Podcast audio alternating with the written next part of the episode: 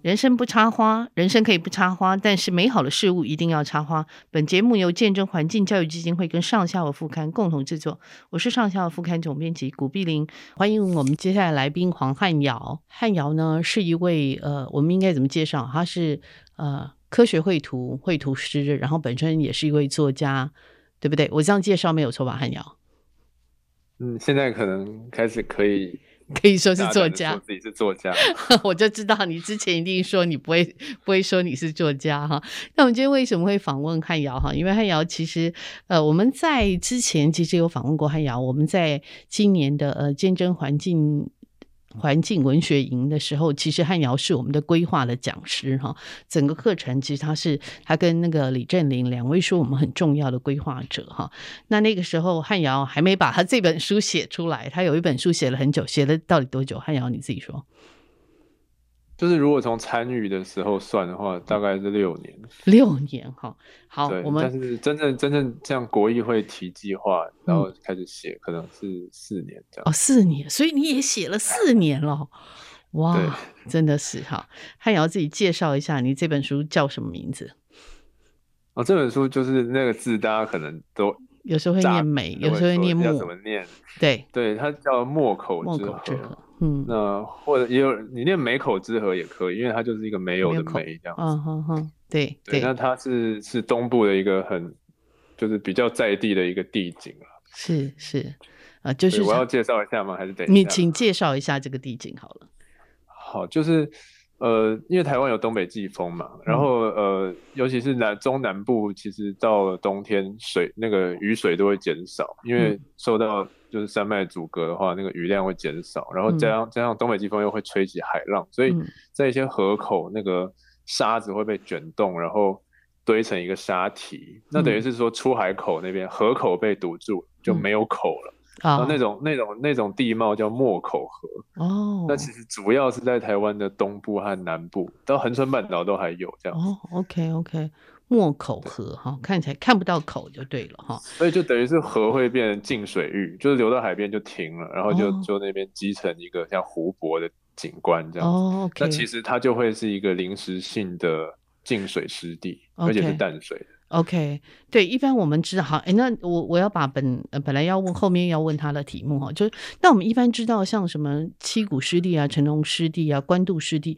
跟这个你刚刚讲的这个墨口河这个在在资资本那边湿地有什么不一样啊？哦，对，我这次主要书写的对象在知本嘛，那、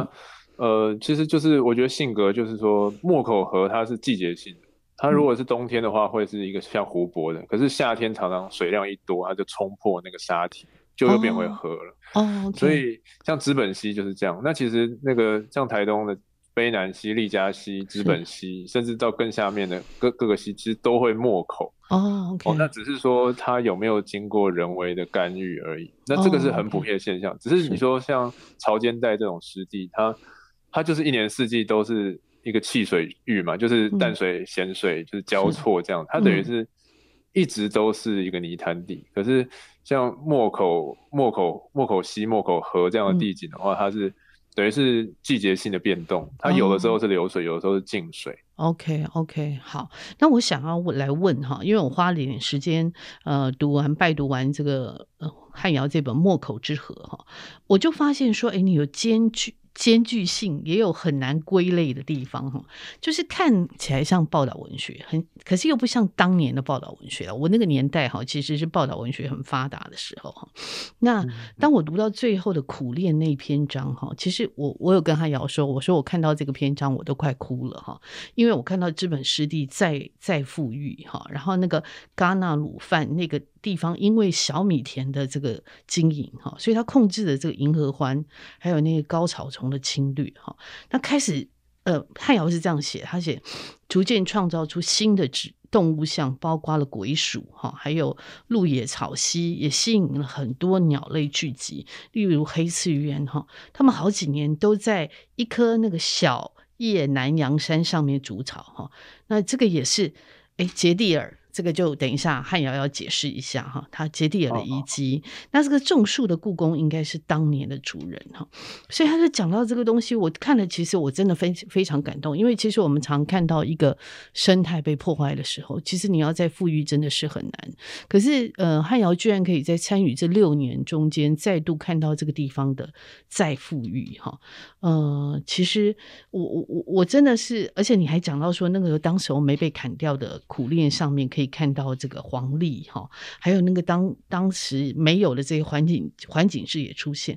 其实我读到这里，我真的觉得非常非常感动。那是经过多少年的运动哈？那这场由这个卡大地部的卑南族人跟环团所发起的运动，我能不能请汉瑶谈一下你其中的缘起？然后这是又是一场什么样的运动？那湿地到底怎么样可以再富裕？嗯，因为我其实参与的算蛮早的，就是那个时候其实原本是说风灾，然后湿地的水就是全部流干这、嗯这件事情。是那其实就是应该说那一片地是资本溪的北岸冲积扇，嗯冲就是说它原本是一个河川漫流的地方，很多历史地。嗯那其实呃，早年卑南族的卡大地部部落会在上面经营他们的旱旱作。嗯那其实那个那个地景跟现在是差非常多的。那嗯其实我就是原本是呃，因为风灾的契机进入这个这个场域，但是是嗯我就开始挖掘它的历史，就发现其实从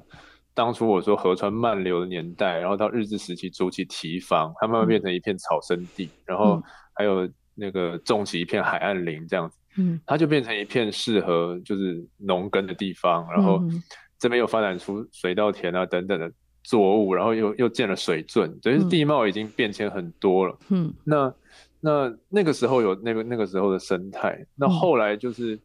呃，台东县政府就想要寻找一个发展的节点嘛，因为那边嗯整块是一个三角形的很大块的土地，他就想要去建一个游乐园这样子，嗯那个都是我参与之前就发生的。哦，所以其实你问台东人说杰地尔在哪里，就是那边 OK，哦哦。那个 OK 杰地尔公司呢，曾经要在那边建造一个台东的迪斯奈乐园。哦 OK 那那我觉得就是因为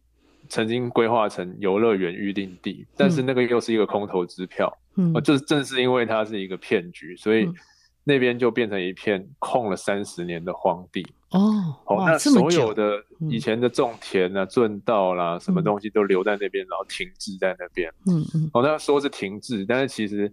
你就发现候鸟就开始来，然后那嗯边就是草木滋长嘛。嗯那也有人偷偷进去放牧什么，那变成三不管地带这样子。嗯嗯哦，然后就慢慢有人发现那边变成一个生态的秘境。嗯嗯哦，那然后呃，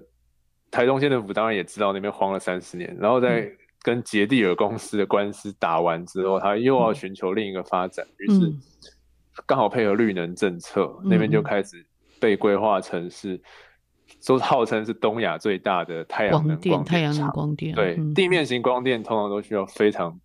大的土地嘛，嗯那那嗯边刚好就空一块在那边，嗯哦，所以就是空了三十年，发展成一个生态丰富的嗯一个湿，我们后来就是把它叫做湿地，因为嗯刚刚就说会没口，然后很多水、水体会积在那边，嗯哦，所以我后来就定调为说好资本湿地，嗯哦，但是资本湿地才刚定调没多久，马上就面临着光电厂的规划，嗯而且这是一个非常迅速而粗暴的，就是没有跟在地，没有跟部落，因为那边也是卡大地部的传统领域嘛，嗯嗯所以又没有跟部落讲，然后也没有跟环团就是协商，于是就嗯直接规划这样子，嗯所以最后就创造出一个好像是绿能和生态的冲突。是哦，那其实我就是一路看着这个从没有光电到忽然爆出光电案，那个其实时间是非常非常短，那嗯所有人都嗯猝不及防，嗯于是最后我就就投入这场运动这样。嗯嗯那这个运动大概是二零一七年爆发的，现在已经二零二二零二二对所以嗯所以二零一七年底我们开始有一些就是反抗的运动，嗯就是那其实这个正反两方哈，就是说嗯你你赞成和反对，其实我也觉得其实是被操作出来，因为照理说是程序不正义嘛，就是嗯你这么快速就把人家传统领域，就把大家的赏鸟秘境就要盖光电板，嗯这个这个一定都会反对。那重点是要好好协商，可是因为已经很快很快就标啊标嗯出去了。嗯嗯金额非常非常高，所以势在必行，所以就嗯开始有各式各样的嗯游说啦，然后就是那部落也在这个过程中被被分裂，是，所以其实就后面我有好几章就是都在写说我怎么嗯，记录这个部落对的反抗对运对动，，没错然后没错，部落也有赞成方、嗯哦，所以你就很难就说，哎，部落到底是想要还是不想要？嗯那嗯我们站稳这个生态论述就，我我们就是必须要先挡下这个开发案，要不嗯然就是就生态而言，它它绝对是一个巨大的破坏。是，对，那反正一路到现在，这个案子算是到一个终结，然后这本书也才完成这样子。嗯是是，哎，可哦，我是大概是这样子参与的。是是，可是在这当中，你们也常被当做环保流氓 哈。 对，就是我那这第个一章其实就是 在对你就有写到这。这个东西，那怎么面对当地赞成的人呢？因为这个中间其实也应该，我想多少是有冲突嘛，哈，多少是需要协调的。对，我觉得这个确实是蛮尖锐的议题，因为嗯尤其是在部落，你要讲光电都很敏感。对，那但是我我觉得前提都还是尊重在地，啊是就是你是，重点是你不可以没有没有什么事先的通知，然后也嗯没有适当的讨论就开发一片传统领域，嗯，然后还办一个投票，然后还让还经过绵密的操嗯作，让部落好像表面上票数是同意的，嗯，就是这个过程我都有写在书里面。那对，他就会很快的树立出正正方反方这对样。可对是我觉得这个二元对立其实是，就是当你在讨论要见不见的时候，其实你就已经接受了前面那个很冲促而粗暴的提案嘛，嗯，就是嗯一纸公告就说，哎、我要建太阳能光电厂，嗯，就就招标了，然后也也都没有讨论这样，就是这个前提就已经是不对。对，那后面当然可能有人就很务实的就说，好吧，那既然要建，那我们来谈回馈金，可能最后就会变成这样，那就会有正反方。对，可是我觉得，就是像部落的前青年会主席，他有就是嗯也是跟我林差不多林年纪先的一嗯嗯个年轻人，他嗯他他很清楚，他就说嗯，就说你现在在讲说，呃，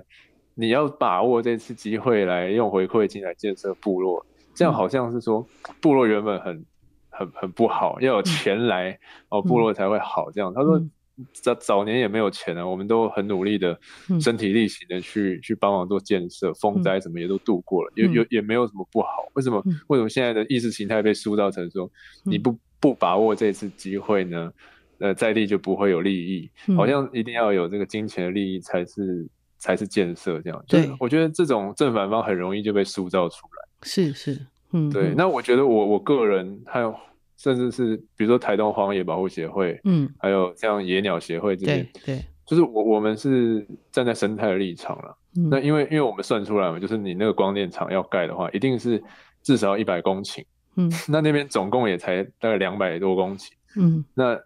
它有很多很多很重要的核心的保护区，那嗯你的光电一规划下来，注定是要重创，所以我们绝对我们绝对是站稳反对的。可是这个嗯时候就是部落的关系就要很小心的去拿捏这样子。嗯嗯嗯，对，那所以所以当然部落其实有很多人是反对的，嗯而且他们呃配合的传统的文化，其实就是他们他们是应该说传统文化要在这边运作的话，其实他们就是会站在反对的立嗯场、是，哦，所以就是我们会跟反对方，我们会我们会协助反方进行反就是反反抗方运动，反但是抗的我们都会嗯说，其实我们不是说要党绿能。嗯而是说我们要阻止这种程序不正义、程序不正义然后对土地不正义的这种规划。是是，那我们也是希望可以有一个好的光电，是嗯一个细致的，然后是尊重在地的光电。是，所以后嗯来其实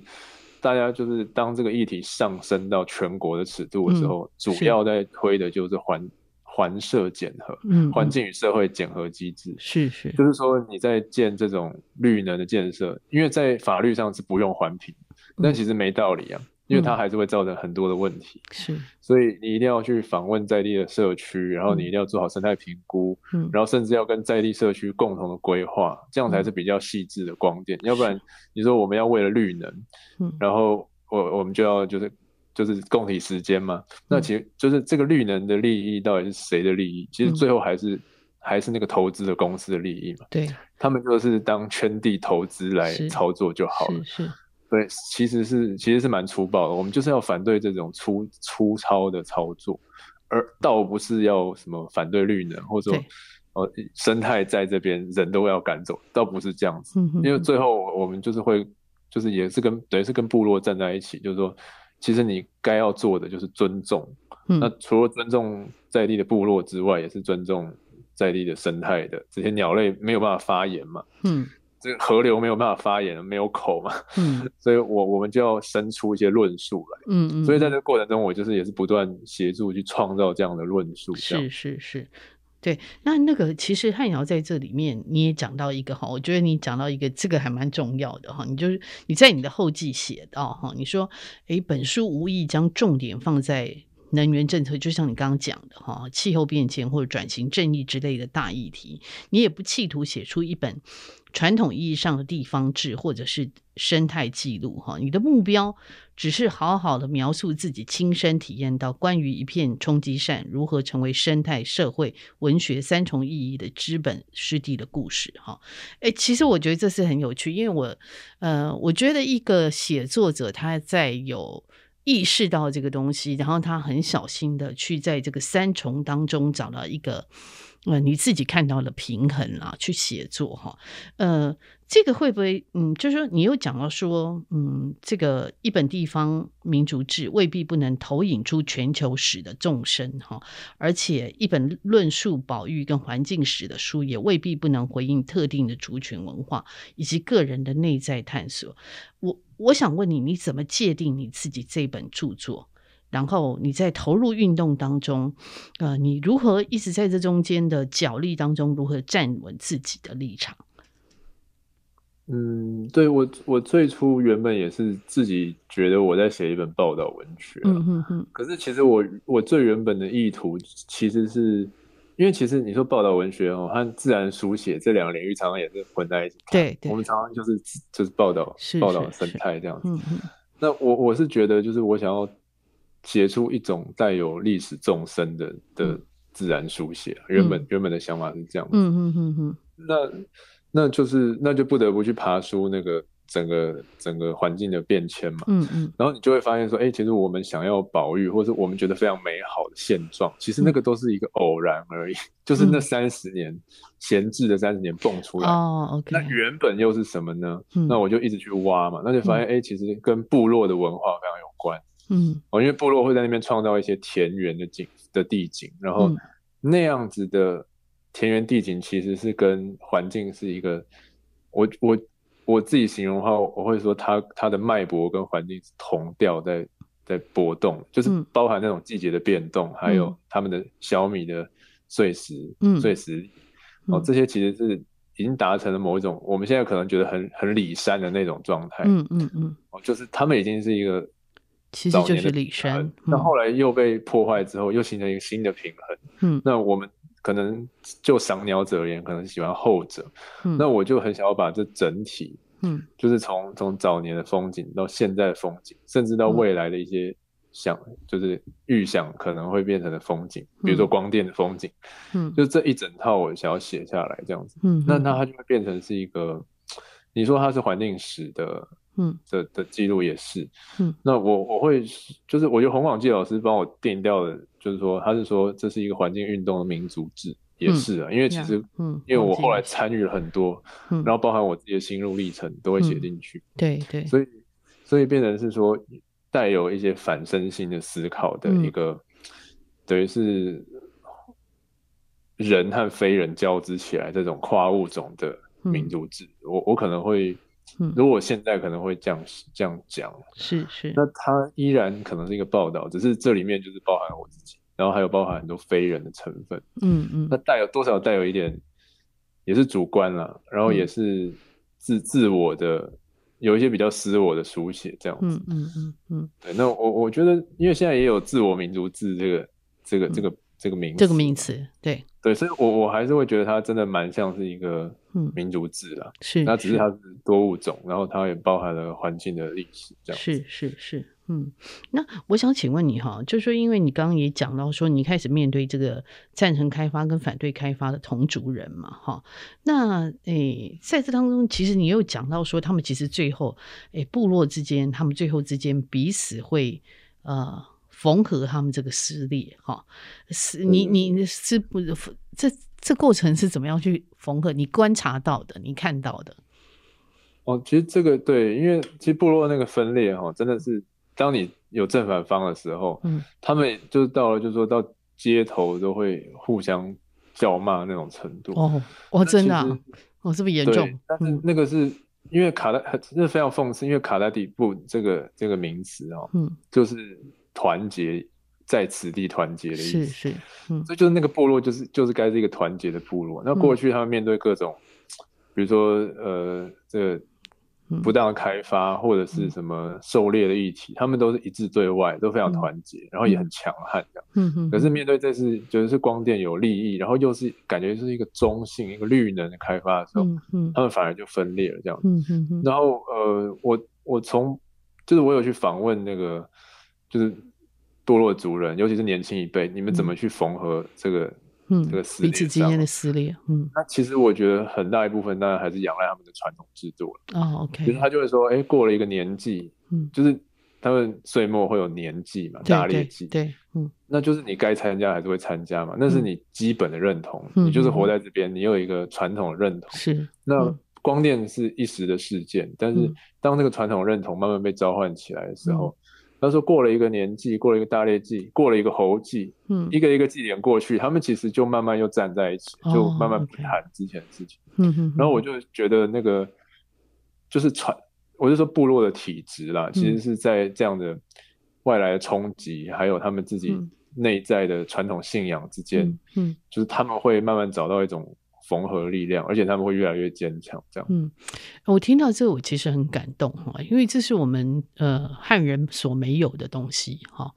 嗯呃，我们在都市我们也没有这样的东西，其实我们有一个共同的一个传统的认同哈，一个记忆哈，呃，使我们彼此可以呃。当碰到歧义的时候，我们可以站在一起。可是部落居然是可以透过这些传统的记忆，然后他们没有抛弃这些记忆，一而再、再而三的透过这些啊、呃去缝合他们之间的歧义，我觉得这是蛮感人、蛮感人的了。对对对对，而且我觉得，我觉得光电这种规划，或者是甚至是杰地尔这种游乐园的规划，那都是从天而降的，那都不接地气的。嗯那那你是在这边生活的人，你你最终还是要过生活嘛？所以其实我觉得这种从天而降的东西，它它如果没有办法跟生活连接的时候，其实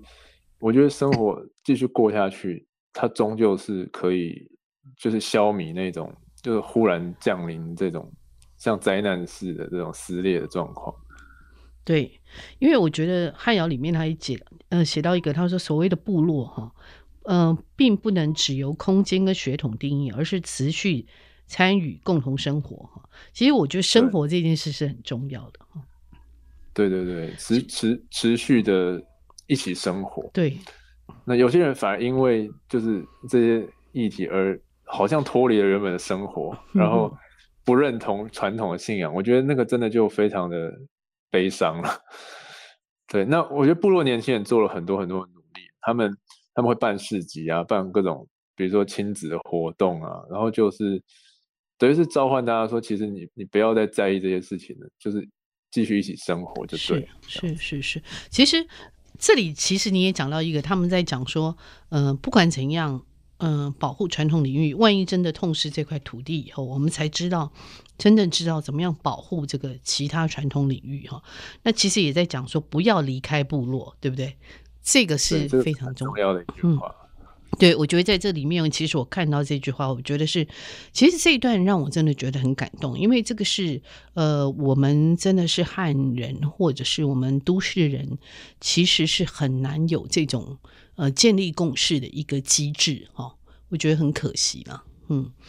那嗯，我想再问汉瑶，你本书提到这个墨口河，你说本来书名本来有时候在呃那时候跟总编辑庄瑞玲总编辑在讨论，到底要叫墨口河还是叫墨口之河？那为什么后来决定叫墨口之河？因为我觉得就是之，然后那个英文名字是 The Last River，嘛、嗯嗯那这个这个中文名字莫口之河，我觉得就是说这是这条河，嗯我我不会说就是每一条 有莫口的河都会发生这样的事情。 ，OK，嗯对，嗯那嗯就是就是有一个，英文我就是要说这个河嗯这口，个河口就是资本西北岸的故嗯事。是嗯哼那其他地方我不知道，但是从这边出发，其实可以触及非常非常多的议题。这样嗯嗯嗯嗯，是，所以最后你就你们就决定用墨口之河嘛，哈，对对对对，对，那这如嗯其实也是我最早最早申请国议会的时候用的名，就是这个。然哦，后最来后就还是回来用这个名字，就对。对对对，嗯，而且他这本书很有趣哈。一般呃，其实现在很多书都会有一个很长很长的副标题哈，可你这本书没哦有，对不对？我我原本有就是我我当初申请计划的时候，本来是墨口之河，然后资本私利环境史书写这样。哦，可是 可是后来就觉得，其实不用那么去限缩它，因为是其实它就是我觉得它在就是墨口河或者嗯是资本湿地这种意象，其实，在文学上有它的隐喻在。我觉得不一定要限缩在限就是缩说在一这个呃，嗯我是环境史的什么书写报了道解，嗯哼哼，对，就我觉得就是让读者自己去体会吧。对我觉得这样反而是打开他的文学性的那个部分啊对对哦对对，对我是这样。对对，不是只限在于呃这个地方方志哈、民族方志，我觉得是打开了一个文学性。那当然，呃，汉尧的文笔本来笔致就是非常的文学性哈、那我还想问汉尧，就说，诶，如果在这，当我们刚听到了，就说在文化上面，呃，它有传统的呃意义嘛哈，可是，在生态上面，如果留下这片湿地，呃，这些水体的价值在哪里？对，原本原本我当然是站在一个自然就是生物观察者的立场，嗯哦，那就是这边，呃，比如说赏鸟啦，这边其实是一个赏鸟很重、很很蛮精华的地方啊。嗯嗯，那呃，比如说我后来又在这片地发现，就是原生的火刺目的族群，台哦东，对，台东其实火那火个刺在木野很外真少的了，是已经对，很少非了。常非常少了。嗯，那以前这些东西其实就是跟部落族人的那个旱田是嗯联系在一起的。哦，OK OK，那我就会很向往这样的一个，等于是文化和生态本来就不应该一刀划分的。嗯嗯，那我刚刚说什么一起生活，好像是人一起生活，其实常常是是人和这这些些植物，对或者是这些鸟类是一起生活的。嗯那个嗯在我去访问早年在这边耕作的一些妇女，她嗯们就她们描绘出的那个那个风景，其实我觉得就是就是一个人和非人一起生活在嗯一个地方的一种地景。嗯嗯，那其实我觉得那样的东西不该被遗忘。嗯嗯，那我我其实原本在这个光电好像要输，就是 好像要开发了那个时候，我就会觉得说，起码我我留下一个墓志铭那种感觉。哦，现在好像算是光电案暂时被挡下来，是我是希望说大家可以，应该说族人其实也很努力的在又开辟了新的小米田，然后嗯我觉得那个文化再度运转之后，他们又会慢慢跟湿地的生态会取得一个同步的的的调性，某种是新的风景。嗯，那我我觉得那个是重要的，就是重点是你在这边生活嘛。嗯那那说说穿了，如果这边是一个水鸟保护区，然后这些生活被驱逐了。嗯那其实我们其实也是在营造一个远方的风景，那也是从天而降的啊。我我是决定在 环保意识起来之后，把这边人赶走。嗯，那我觉得就是其实那样跟光电开发也是一样，也是一样的。，对对，对，所以我我我是觉得这边真正的价值在于说，环境会一直变迁，嗯嗯，但是人的生活会跟着环境一起变，然 Yeah 后他们会一起共同生活。呀呀呀然，后然后一定会有折中、妥协，然后嗯冲突，但是嗯这些都发生之后，他们会取得某一种稳定的状态，是而那个状态通常通常会是我觉得是更更理想的风景。是是，其实这个就有点我们这几年在讲里山倡议，就是生态、生产跟生对活哈三生的合一哈。其实其对实就就像这个精神了哈。那我想问汉瑶，就说其实你每个章节的标题都是植物名称哈，像你刚刚讲的台东火翅木嘛哈，台东火翅木我们在台东呢现在会看到火翅木，可是那个火翅木应该就不是，应该很少是真正的台东火翅木了吧？其实对，嗯就是有一些形态哈、就是你真正严格去检视，其实都已经跟中国来的一个叫火火脊，嗯也是火刺，它是中也国是是叫火刺火的脊，台湾叫嗯火刺木。嗯嗯其实就是会有杂交过了，就是是那个是叶缘带的锯齿嗯好的好那好种，，其实都是是杂交过，是所以真正真正纯纯协同纯正的火刺木已经非常少，是，那更不用说是野生族群，嗯嗯有一些是早年被种到部落里面，它可能还是原生的，嗯，被嗯呃就是还是纯种的，可是就是毕竟就是移植过了。嗯那嗯我我就是当我实际看到就是野生的生育地的时候就，就会觉得哇，那个那好像说千千一千年以前也是长这个样子，嗯嗯，但是我后来就发现其实根本也不是啊，那边也一不直是经过整治，然哦后，OK，就是人有放牧各式各样的干扰，但是嗯就他的族群就是在这样的一个干扰之中嗯嗯活了下来，这样子。嗯嗯嗯那我就会觉得，其实其实它是一种隐喻啦。嗯那因为因为很多火字木被等于是流散到城市里面是去，嗯嗯然后被移植，然后被分株，嗯然后被造景，被营造成一个特殊的样子。其实嗯我觉得就跟原住民的处境其实蛮像的。嗯嗯那那种那种失根的状态，跟他原嗯本的环境等于是割裂这样子。嗯，可是他们却又很坚强的在各处又又可以嗯活下来。是啊或者是在原地就就是被碾压、被嗯斩断，但是哎、嗯又冒出来。我觉得其实就是这个，我就会我就是从火刺木这一章，是，嗯然后我就觉得哎、其实这一章就该叫火，就直接叫火对刺叫火木，刺因为木一切嗯都是指向这个火刺木的隐喻嗯这样。是是那后来一一张一张的标题就顺理成章的出来。哦，所以你最开始是从台东火赤木这个这一章开对始，是不是？哦，对对，对因为那个象征意义就打中了我，这样是是是，所以你后来就像第一章是田根子嘛，哈，应该没有记错吧，对不田对？根子草，然后对田根子草，对我，我后来刻意让它不要都只有三个字啊，就是嗯稍微有点变化。对你有点变化哈哈。最后一张是苦练嘛哈，对，对其对实就是透过这个七种植物，七个章节透过七种植物嘛哈。那你用植物来区隔这个篇章，其实每一种植物也有各有它的意义嘛哈。那其中有我看好像有原生有外来移植的嘛哈，嗯，对对，我们叫银河欢，有一张对就叫银河欢，有一张叫《银河欢》，对，那好像我们也其实从里面读到，就是外来植物进入台湾的路径哈。那呃，你可以说一下你，刚刚你刚刚讲了说这个火刺木让你会用这个植物来架构书写嘛哈。可是这些植物被你各自援引的意义呢？嗯，哇，这个这个我是觉得，就是因为我也是觉得很难很难讲清楚，但是我嗯就觉得很多概念要就是该放在这个植物上面。嗯嗯那比如说，呃，我我第一张就是我的序章叫木麻黄嘛。嗯，对哦，对对，是我是而且我木甚马至他没错不是在写资本市集，他是在写隔壁的一个还没有是被命名的湿地，但是嗯哼他他经历过非常类似的状态，嗯哼哦，就是经过开发，然后呃水基础建设都建了，然后诶，他意外的在一个等于是开发过后的一个荒废的闲置的状态，忽然涌现出一片嗯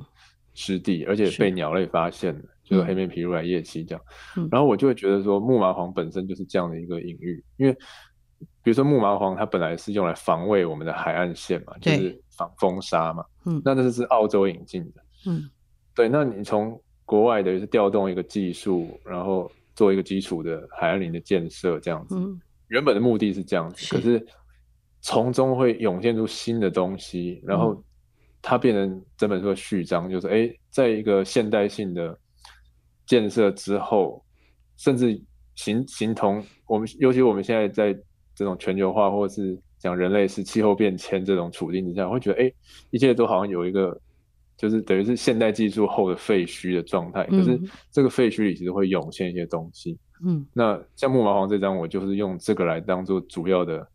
意象，然后，OK，带出之后资本湿地就是这样冒出来。是，嗯哼哼，那比如说田根子草，可能它具备一种就是划清地域，因为我我们全台湾的河口几乎都有田都根是有子田根子海草嘛，对对，对它它其实是在介绍主要的整个冲击扇的范围，嗯然后还有它等于是等于是整本书的大前提，会用嗯田根子草来嗯，做一个大架构这样是是，然后甚嗯至是历史的，因为早年文明第一次跟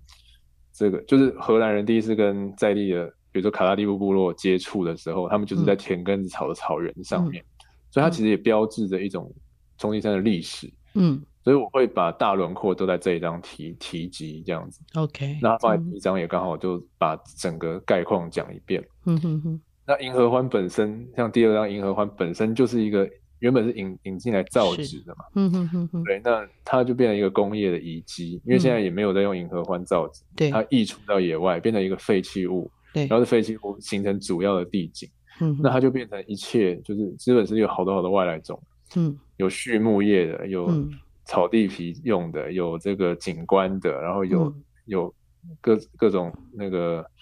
比如说防风的，嗯哦，各式各样的历史遗迹沉淀在这边，是但是他们会组合，然后又营造出一个新的状态，嗯哼那可能就会用银河欢来当当当一个象征，这样、嗯哼哼，就类似像这样。然后比如说我在找这个冲积扇上的水的时候，我常常会紧盯着一种植物叫巴巴拉拉草，嗯对，因为它是水，它是最适应水域的，就是嗯只要有水，就是长满巴拉草。那那个个是非洲来的，嗯可是它变成我很重要的一个视觉上的标记，这样子。嗯嗯那它当然也是作为一个湿地里面细致的地方感的一个隐喻，这样子。是。嗯哼哼哼哼，然后还有你有一章是讲到阴那个阴唇膏嘛，哈，呃阴城蒿就是嗯等于阴城蒿是嗯等于是卑南族的象征，因对为卢凯族在山上，就是现在卑南族好像真的也是被归类在平地原住民哎、呃，那他们好像对，好像是，对，没他们错是浅山到到平原，对那对对山区的卢凯族就会说这个卑南族是，或者说当初应该是说知本人，他们是阴城蒿，嗯嗯，就是长在长在这个冲积扇上面。是那我觉得哇，要写这个卡拉蒂布的历史、祖先的故事，就是要用阴城蒿这样，嗯哦，它等于是一个这等于是这个资本传统文化的一个象征。是是哦，OK，原来是这样子，对，然后最后一张苦练嗯苦就是练，嗯就是他们呃呃部落一个连结的力量啊。嗯他们在妇女除完草之后，会聚集到苦练树下去说故事、去唱歌。嗯嗯，那我觉得整场运，整个这个资本光电运动，有点像是大家聚到一个地方，然后嗯开始传唱，发明一些论述、 一嗯些语言、运动的语言，然后一起打赢这场战争，然后一起庆祝那种感觉。所以是我觉得这最后一张用苦练来当结尾，这样嗯嗯，那苦练我觉得就很有趣哈、你也写到，因为汉人都很不喜欢苦练，哈、汉人对对对 因为苦练苦练啊抠脸啊嘛，哈、听起来就觉得不吉祥的，对对对，可是哎，部落完全没有没有这样子的，哦，因对啊为他们们语言他上们，族语就没有这个包袱。对对那对尤其是苦练，它本来就是平原上最重要的遮荫的树种，所以对，等于是一个凉亭。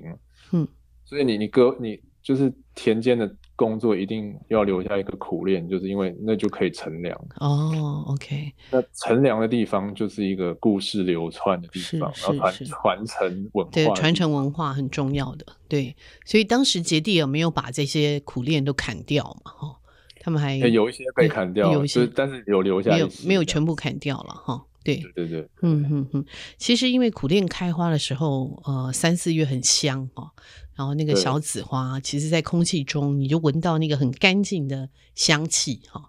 我我我觉嗯得那个香气是非常干净了哈、那所以就说，我觉得我看到这个、呃、汉瑶在讲，你除了植物以外，你对鸟类其实也很熟，对不对？你你常对我借由这虽个然鸟因，为生态调查最是主要就是要找有什么神奇的鸟这样。嗯嗯嗯嗯，你常你常常都透过这个鸟类的流注来知道它们的来处嘛，哈。那所以在在这个资本湿地的鸟类来去，就是变成你常年作为某一些生态的指标喽，可以这样讲吗？对它，它是生态指标没错，嗯嗯就是嗯我会说，比如说潜压出现了，就代表水域够深嘛，哦因为它要 OK 潜水。是，那比如说，如果水退去有泥滩，那就会出现玉衡科的水鸟嗯涉那些涉涉水而过的涉禽嘛。嗯嗯那比如说，如果有蛰狂啊，或者是这种需要大面积的草草蛰的这种鸟来，就代表这边草蛰是有呃足够隐秘，然后有食物的。就是我、哦我会用鸟类来当做一些环境论述的基础。那嗯尤其是、尤其是那个时候，我最早来是要写那个湿地评定书，是要哦争取它成为法法定的湿地。所以哦，OK 就是 OK，就记录很多鸟种，那嗯是这些鸟都会成为指标。嗯哼哼，那我我会觉得，就是我原本也有想过要不要用鸟来当章节的名称，对呀、对呀、啊我以为你会用鸟哈，因为你对鸟也很熟，嗯对可是我会觉得植物它就是、它比较是持续长在土里的，嗯然后它的种子在适当的时候才会发芽。嗯我觉得就是如果说河流的记忆，嗯、应该用鸟还是植物的话，我会觉得好像植物植物更比较适合，嗯哼因为嗯它它在历史就是遗弃它之后，它其实还是会生长，那、嗯是鸟可能就飞走，所以鸟会变成我我觉得反而比较像植植被状况的延伸。哦，OK，就是你有树林就会有特定的鸟，你有是草丛就是会有特定的鸟这样。嗯嗯嗯嗯，它比较像是就是一个植物状况都具备了对，哦，然后你忽然看到这只鸟，你才意识到啊，原来这边是这样的植物。它是比较像是那个意识，就是脑中蹦出一个念头，或者嗯是说它出现一个现象这是样。它它有点像是植物状况的延伸。对，它就是有点像依附植物的状况而生长，而而来去的嘛，哈，嗯，对，其实我觉得动物就是这样的，就是嗯嗯你你这边的环境好，动物才会出现，要不是然动物会离开。可是是植物，植物基本上就是它，就继它续等于生比长，较像是一个地域的标注，是是地地方性的标标志这样子。嗯嗯嗯。那我想请再请教这个，请问汉瑶这片湿地为什么会牵引你一再回去？然后你刚开始其实你是一个他者嘛，哈，啊，参嗯与这么长的运动对你的意义呢？对我，我觉得一开始我是就是纯粹是等于是一个旅游的心态啦，嗯哼但是一方面那个时候是我自己等于是我在人生的各式各样的地方有一个断点。嗯嗯然后我就等于是把这一段时间就投入到实地里面，然后，嗯，对我个人的意义就是也是就是等于是跟他缘分刚好、嗯刚好时有间缘到了就，时就来间到在这，边、嗯嗯嗯，哦，然后越参与就觉得自己也是那边的一份子，嗯尤其是其实我本来就是运动里面的一个分一份子，嗯哼哼，就是这个环境运动，我就从头到尾都有参与，然后嗯后来跟部落也建立感情啊，是他们会说、哎你什么时候回来部落？他们还帮你就是取一个觉得族我名，要对不对回？去？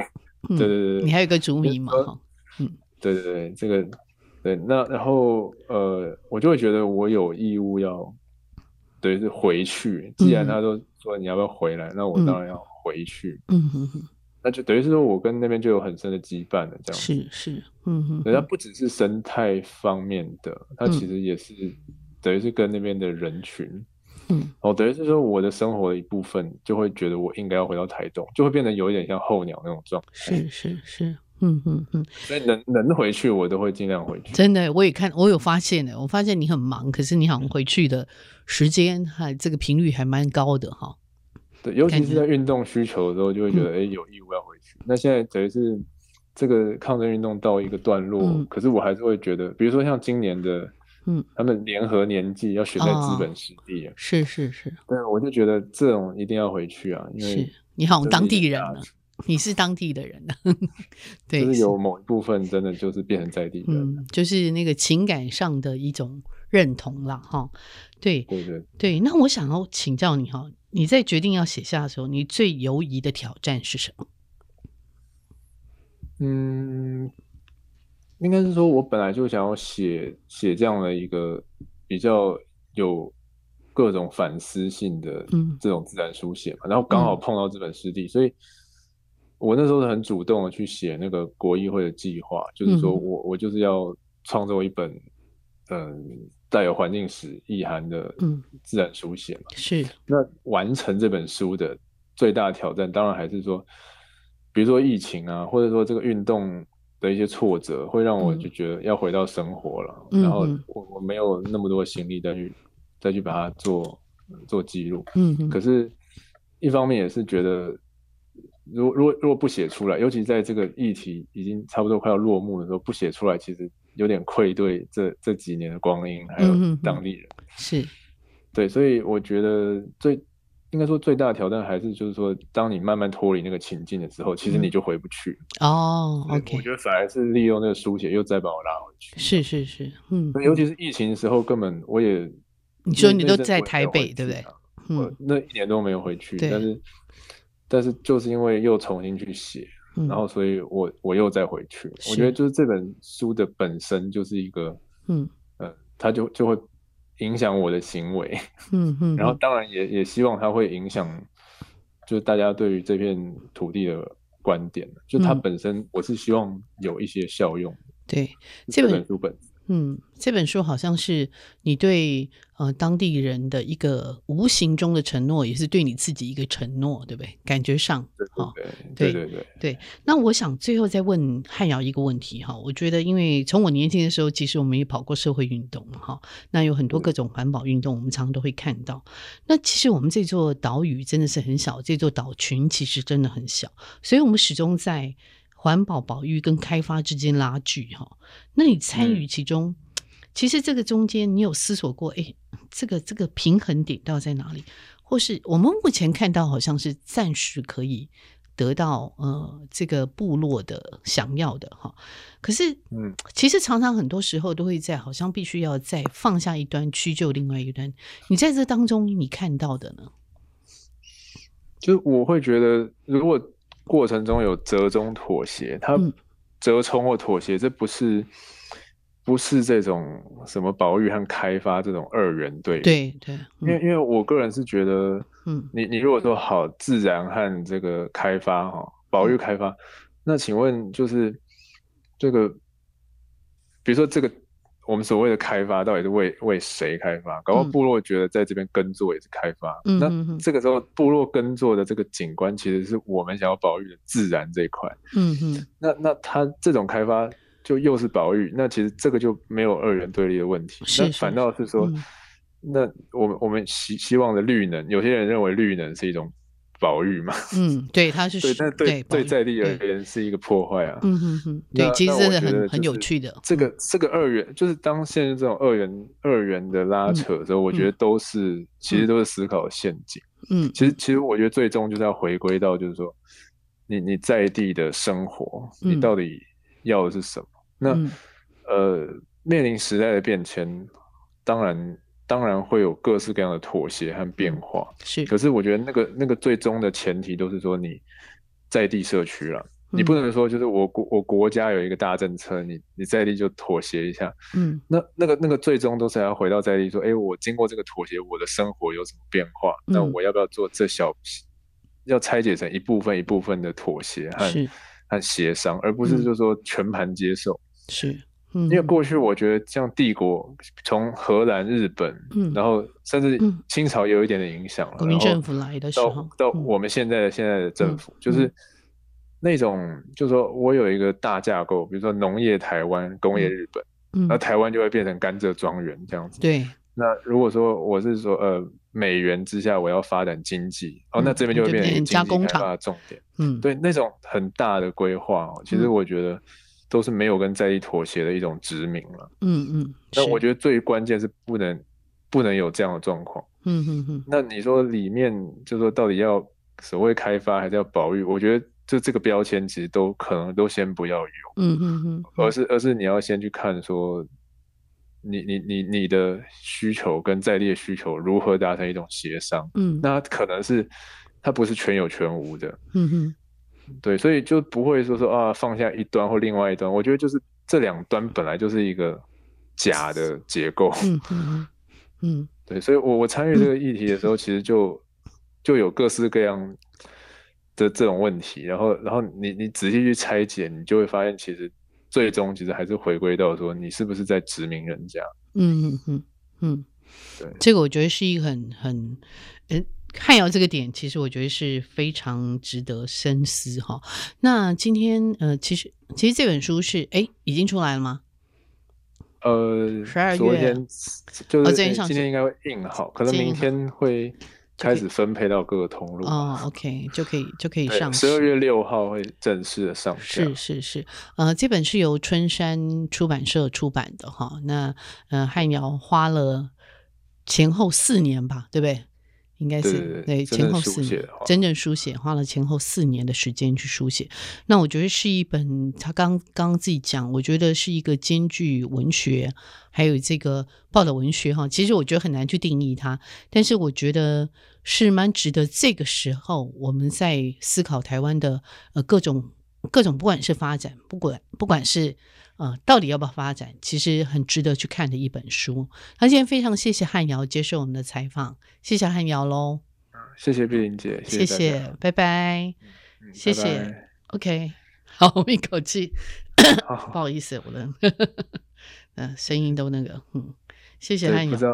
啊，对，这样这样节目应该也是四五十分钟了。五十分钟，我们就是一50集分了，我就是一集来谈这个事情。哦对，因为我觉得好啊可以花一点时间谈啦，比较不是呃半小对时对可以讲得完的。对嗯，真对的，对，我自己也觉得要一言以蔽之还蛮困难。我觉得很难呐、因为我看完以后，其实我是呃，我昨天晚上是蛮复整个把它杂的看完，我来回看哈、因为我觉得它不是那么容易一口气你可以看完，然后理出一个呃，当你的架构是清楚的，可是我们在阅读的时候，我们会沉浸在里面嘛，哈、然后我们嗯会进进出出。嗯，除非对那我我觉得这个东西，就是到我昨天晚上看完，其实我我我其实真的是蛮感动的，尤其最后的呃最后那个章节，我觉得是非常感动。那我觉得其实可以看到这个部落的人，他们是几愿几力，我觉得这个很重要。此时此刻的台湾了、对对，我觉得这个非嗯常重要。嗯，对谢谢汉 瑶。好，那我对，们谢谢谢谢碧玲姐，谢谢，我们新书发表见喽，哈、好好，哦谢谢谢。本节目呢是由见证环境教育基金会跟上下游副刊共同制作，我们是一个线上媒体，也是由见证环境教育基金会支持的上下游新闻与市集的副刊。如果您想了解食物怎么来，欢迎收听《食农搜查线》上下游新闻。那喜欢阅读饮食跟生态文学，请在线上搜寻上下游副刊，也请订阅，请务必订阅、下载订阅。那谢谢各位的支持，谢谢各位的收听，拜拜。